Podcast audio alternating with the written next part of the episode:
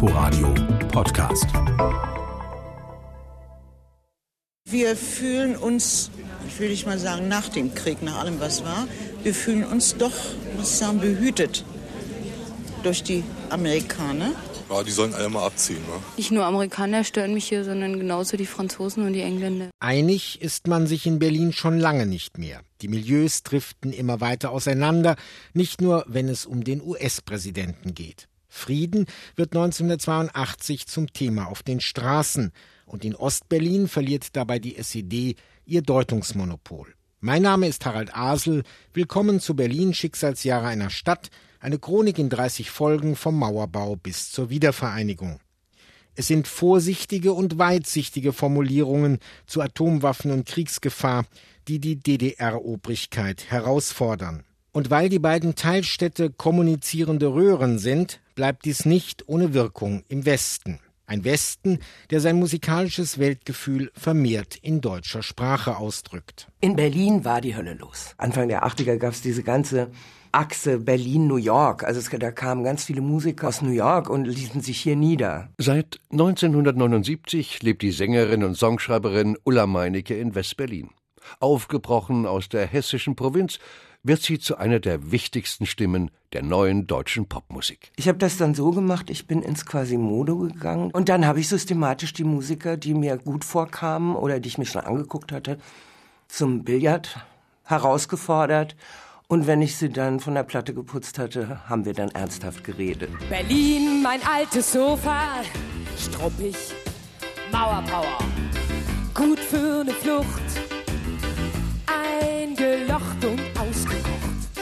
Das war so eine Aufbruchsstimmung. Wir schaffen das und wir, wir wollen das auch meistern. Bettina Pfüller ist Ärztin an der Charité in Ostberlin.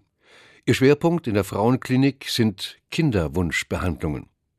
1982 wird das neue 21-stöckige Hochhaus bezogen. Dort waren dann 26 Operationssäle untereinander verbunden und wir konnten dann auf dem kurzen Amtsweg mal sagen, können Sie mal rüberkommen, wir haben ja was Interessantes. Diese Einrichtung hält anspruchsvollen internationalen Vergleichen stand und bereichert zugleich das Stadtbild unseres schönen Berlins.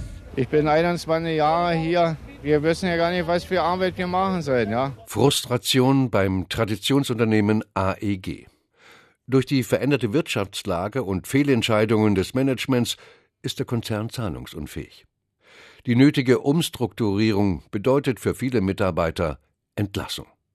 Und auch die Berliner Politik zeigt sich einigermaßen hilflos bei der Rettung des Standortes. Wir bieten der AEG unkonventionelle Hilfe an, wenn sie Konzepte realisieren will, die eine Verfestigung des Unternehmens in Berlin auf Dauer mit modernen und zukunftsträchtigen Produktionen zum Inhalt haben. Herr Kabe, Mitte 40, arbeitslos, Sozialhilfeempfänger, fiel zum ersten Mal polizeilich auf, als er von Westen Anlauf nehmend die Mauer mitten in Berlin in östlicher Richtung übersprang. Das ist keine literarische Fiktion. Immer wieder versuchen Menschen von Westberliner Seite aus über die Mauer zu kommen. Nach Stefan Heim widmet sich auch der Schriftsteller Peter Schneider diesem Phänomen.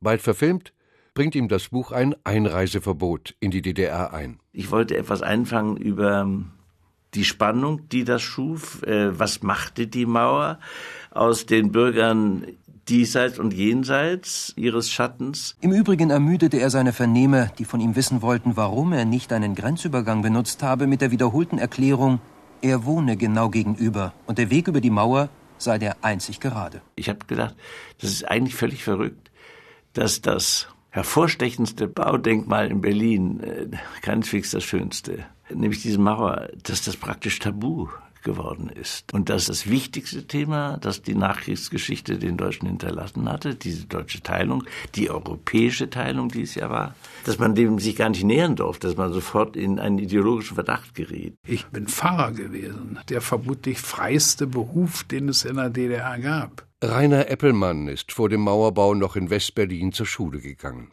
Später verweigert er den Dienst an der Waffe in der Nationalen Volksarmee. Als Pfarrer veranstaltet er an der Samariterkirche in Friedrichshain Bluesmessen, die selbst von der kirchlichen Obrigkeit kritisch beäugt werden. Das ist vielleicht das Besondere an diesen Bluesmessen gewesen. Einmal, dass bei uns keine Choräle gesungen wurden, sondern da eben Blues zu hören war. Aber ansonsten, dass wir etwas taten, was man sonst in der DDR nicht mehr tat. Dass man in der Öffentlichkeit das sagte, was man sich wünschte, was man nicht wollte, worüber man sich ärgerte und worunter man litt. Diese Gesellschaft braucht dich, selbst wenn sie dir mit Misstrauen und Argwohn begegnet. Wage es, in der Frage des Wehrdienstes der Stimme deines eigenen Gewissens zu folgen. Raketen sind nicht von Gott, weder die Pershing noch die SS-20. Und dann wurden mir und anderen klar, wenn es uns nicht gelingt, dass Menschen aus dem Warschauer Vertrag ihrer eigenen Regierung sagen, ihr müsst da auch was machen, können die muss sagen, der Westen muss, dann wird es nie zu vernünftigen Abrüstungsverhandlungen mit Ergebnissen kommen können. Am 25. Januar 1982 veröffentlichen Eppelmann und der Regimekritiker Robert Havemann den sogenannten Berliner Appell. Die Forderungen ein atomwaffenfreies Europa und ein sozialer Friedensdienst, denn der Atomkrieg sei nur vertagt. Noch provokanter für die staatlichen Stellen ist der Vorschlag, jede spontane Bekundung des Friedenswillens in der Öffentlichkeit zu billigen und zu fördern. Darauf hat dann die DDR sehr schnell reagiert, also das Ministerium für Stadtsicherheit. Für Robert Havemann hat man den Hausarrest, unter dem er lange gewesen war, der aber zuletzt aufgelöst war, äh, wiedergenommen und mich hat man von der Konformantenrüste abgeholt und die Stadtsicherheit hat mich eingesperrt. Am 11. Juni wird der amerikanische Präsident Berlin besuchen. Darüber freuen wir uns von Herzen. Der Grund dafür ist sehr einfach. Er liegt nicht darin, dass jeder Berliner mit jeder Maßnahme der amerikanischen Regierung übereinstimmt. Da gibt es manche Unterschiede. Aber es sind die gemeinsamen Grundüberzeugungen, die uns mit dem amerikanischen Volk verbinden. Ronald Reagan polarisiert, gerade in Westberlin. Sein Besuch in Zeiten der Hochrüstung trifft auf eine politisierte Jugend, die nicht zuletzt durch die Räumung besetzter Häuser kein Vertrauen mehr in staatliche Stellen hat. Die Politik von, von dem Regen erscheint mir einfach äh, nicht gut. Ich glaube, dass der mit seinem Bewusstseinsstand einfach, einfach irgendwo äh, anders ist, äh, als wir heute sind. Irgendwie äh, unsere Generation, sprich von meiner Generation. 9.47 Uhr. Ronald Reagan betritt Westberliner Boden. Nach Schätzungen der Polizei waren gegen 10.30 Uhr etwa 2000 Personen auf dem Nollendorfplatz versammelt. Sämtliche Zufahrten zum Platz waren durch ca. 800 Polizisten abgeriegelt, die sich jedoch betont zurückhielten. Dann sieht man ja, was da herauskommt. Es wird also die Öffentlichkeit abgelenkt von den wirklichen wichtigen Fragen in dieser Stadt, auch von dieser wichtigen Frage Krieg und Frieden. Otto Schilly am Tag nach den gewaltsamen Auseinandersetzungen zwischen Demonstranten und der Polizei. In der alternativen Liste ist man uneins. Hätte man von der Demo abraten sollen? Zumal am Vortag eine weit wirkungsvollere stattgefunden hat? Ich sehe nur wieder die Gefängnisse sich füllen, ich sehe die Krankenhäuser sich füllen. Mir tun sowohl die jungen Leute leid, die also dann als Verletzte dort davongetragen werden, aber auch die jungen Polizeibeamten. Die Ausschreitungen am Neulendorfplatz, am Winterfeldplatz und später in der Potsdamer Straße in Schöneberg zogen sich bis in die frühen Abendstunden hin. Und was bleibt außer Straßenschlachten vom Reagan-Besuch?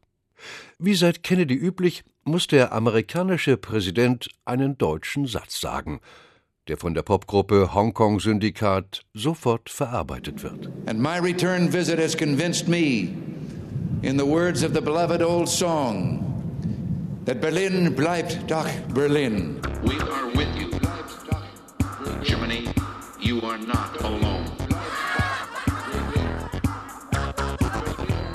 Diese City-Kommission, und das ist ihre große Stärke, ist nicht nur eine Kommission der Behörden, also der Senatsbehörden und der Bezirke, sondern es ist eine Kommission mit betroffenen Bürgern. Neue Partizipationsmodelle sollen helfen, die Sprachlosigkeit zwischen Politik, Bürgern und gesellschaftlichen Playern zu überwinden.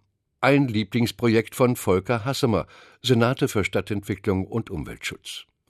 Während der regierende Bürgermeister von Weizsäcker über dem politischen Alltag schwebt und Innensenator Lummer der Mann fürs Grobe ist, profiliert sich Hassemer als Pragmatiker des Alltags. Herr Hassemer, Ende August will der Senat noch einmal mit der Bundesregierung über die Frage der S-Bahn-Modernisierung sprechen. Wir müssen eine zweite Runde und wahrscheinlich auch eine weitere Runde haben, um bei diesem sehr komplizierten Thema mit der Bundesregierung alle Zweifelsfragen auszuschalten. Herr Senator Hassemer, es ist ja in der Vergangenheit viel getan worden in unserer Stadt, um die Berliner Gewässer vor dem wie sagt man da noch vor dem Umkippen, Umkippen ja, äh, noch äh, zu retten. Sagen Sie, ist es da nicht im gewissen Sinne schon doch zu spät zu? Wir ähm, haben in diesem Jahr den Grundstein gelegt für die Entphosphatungsanlage im Tegeler See. Diese Anlage hat den Zweck, aus dem Tegeler See das sehr schädliche Phosphat herauszuholen. Unter Walter Ulrich war es ja so, dass äh, jeder, der privat tätig war, war ein Kapitalist. Also meine Eltern äh, hatten einen Gesellen und, und zwei Halbtagsverkäuferinnen und ich war der Kapitalistensohn in der Schule. Hans-Joachim Blauert ist Bäcker in Hohenschönhausen. Seine Eltern sind in den Westen übergesiedelt. Zum 80. des Vaters darf er besuchsweise rüber.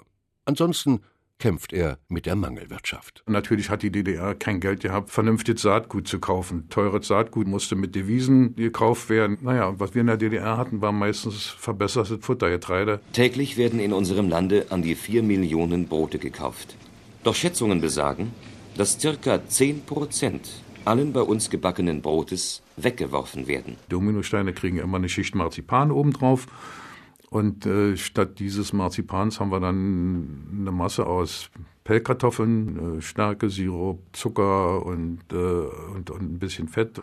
Ja, und dann haben wir noch ein bisschen Bittermandelaroma rein gemacht und dann schmeckte das auch wie Marzipan. Meine Damen und Herren, ich sage Ihnen etwas, was jeder Großstadt der Welt findet. Die Straße der Prostitution, Sex und Verbrechen die Potsdamer Straße. Wir waren ja mittendrin. Potsdamer Straße war ja nur Nachtleben. Ja, man ist auch mit dem ganzen Kiez da groß geworden. Das war für mich normal. Touristenbusse werden durch die Potsdamer Straße wie durch ein Gruselkabinett geschleust.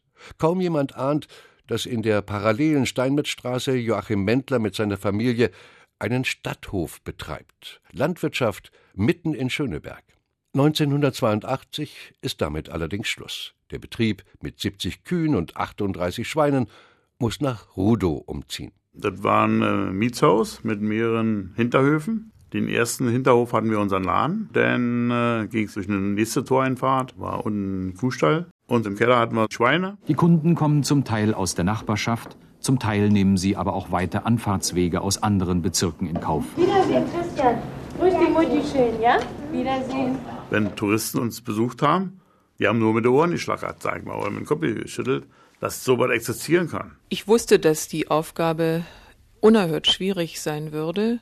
Äh, nun weiß ich, dass es noch mehr Schwierigkeiten gibt, als sie mir meine Fantasie vorher ausgemalt hat. Wenige Monate nach ihrem Amtsantritt als erste Ausländerbeauftragte des Berliner Senats macht sich Barbara John keine Illusionen.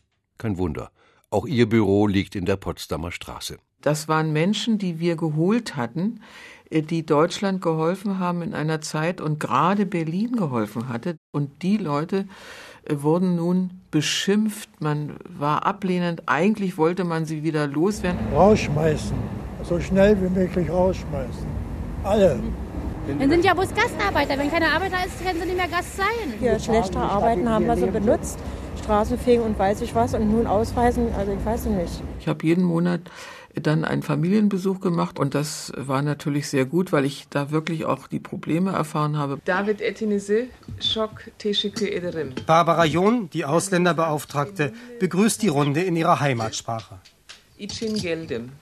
Ein junges Ehepaar. Sie, die junge Frau, lebt schon länger hier, hat Arbeit, darf arbeiten, während der Mann, der später einreiste, ohne Arbeitserlaubnis zu Hause sitzen muss. Nach türkischer Vorstellung ist das die verkehrte Welt. Interkulturelle Konflikte, die auch soziale sind. Auch das eint in aller Unterschiedlichkeit Ost und West. Denn wer hier Gastarbeiter genannt wird, heißt dort Vertragsarbeiter, lebt abgeschottet in Wohnheimen und verdeckt die Realität der sich verstärkenden Engpasswirtschaft in der DDR, die im Folgejahr einen Milliardenkredit und einen erstaunlichen Unterstützer bekommt. Berlin Schicksalsjahre einer Stadt. Chronik der Teilung in 30 Folgen. Von Harald Asel und Jens Lehmann. Sprecher Uwe Müller. ein Inforadio-Podcast in Kooperation mit dem RBB Fernsehen.